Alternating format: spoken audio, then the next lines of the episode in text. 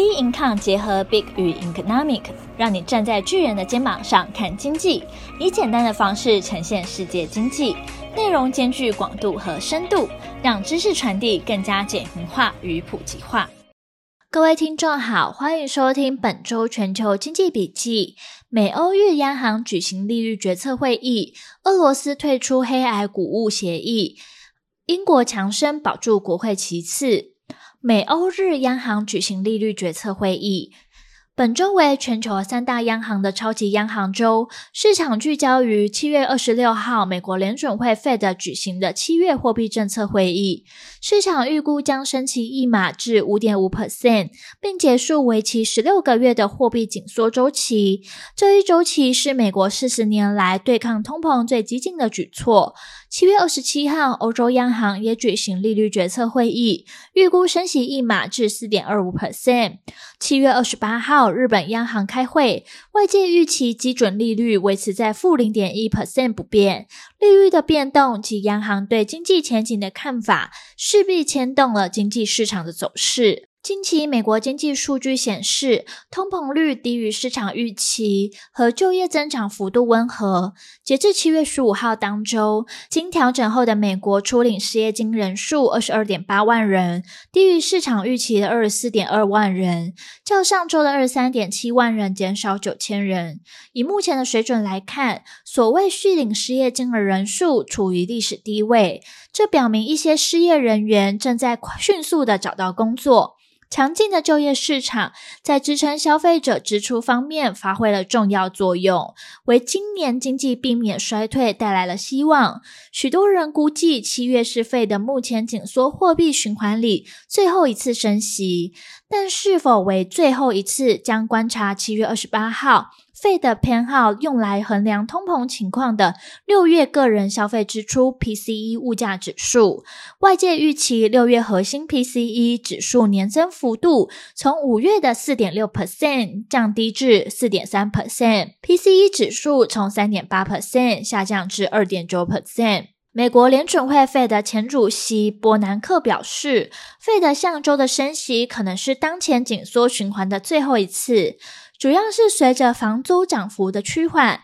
汽车价格的回落，美国通膨率将在未来六个月更稳定下滑至三 percent 至三点五 percent。到了明年初，通膨率将下滑至三 percent 或三 percent 以上。费德将花一些时间，努力的当通膨回到两 percent 目标。他表示，作为对抗通膨的代价，美国可能会遭遇经济放缓，但也强调，即使出现衰退，也会是相对温和的。随着就业持续稳步增长，失业率接近三点六 percent 的历史低点，再加上消费者价格指数降幅大于预期，经济学家们对美国经济的前景逐渐变得更加乐观。五十八 percent 的人预测未来十二个月将出现衰退，低于六月调查的六三 percent 和四月份调查六七 percent。高盛也把美国未来十二个月衰退的几率从二十五 percent 降到二十 percent。投资人今年初原本预料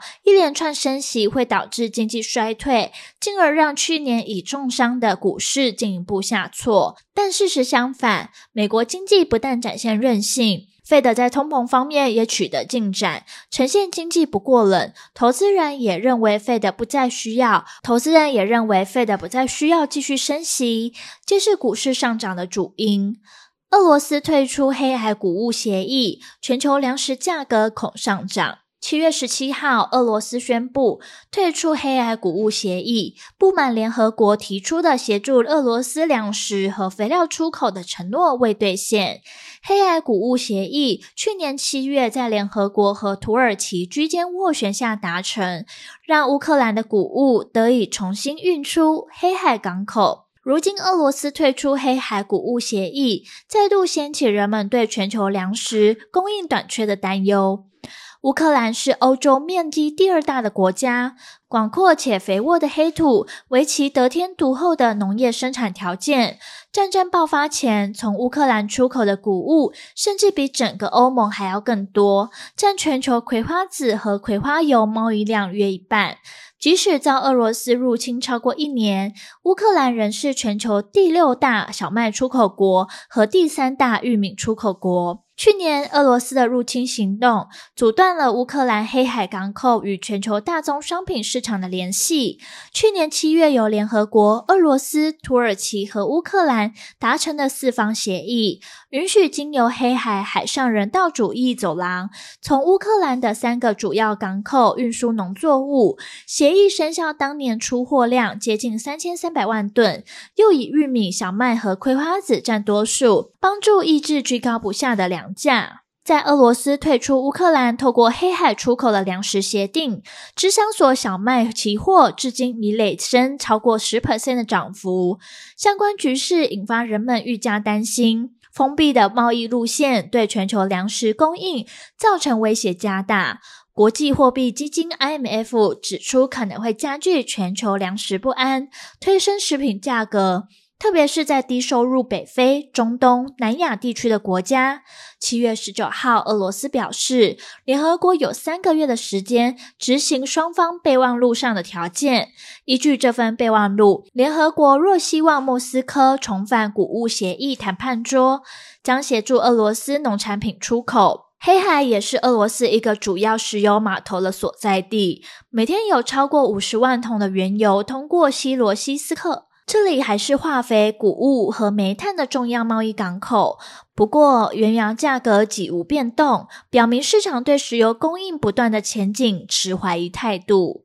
英国强生保住国会席次。七月二十一号，英国内政部宣布，未来以英王查尔斯三世的名义签发护照。从这批护照开始，签发人从女王陛下改为国王陛下。这是自一九五二年英王乔治六世统治结束后，国王陛下再次出现在英国护照上，为七十多年来所见。新版的英国护照开头的文字将改为英国国王陛下的内阁大臣以国王陛下的名义请求并要求所有相关人士允许持证人不受阻碍自由通行，并为持证人提供必要的协助及保护。另外，英国前首相强生在派对门丑闻后，差点失去了国会席次。英国首相苏纳克所属的执政保守党失去了具战略重要性的两席国会席次，但意外保住前首相强生的旧选区，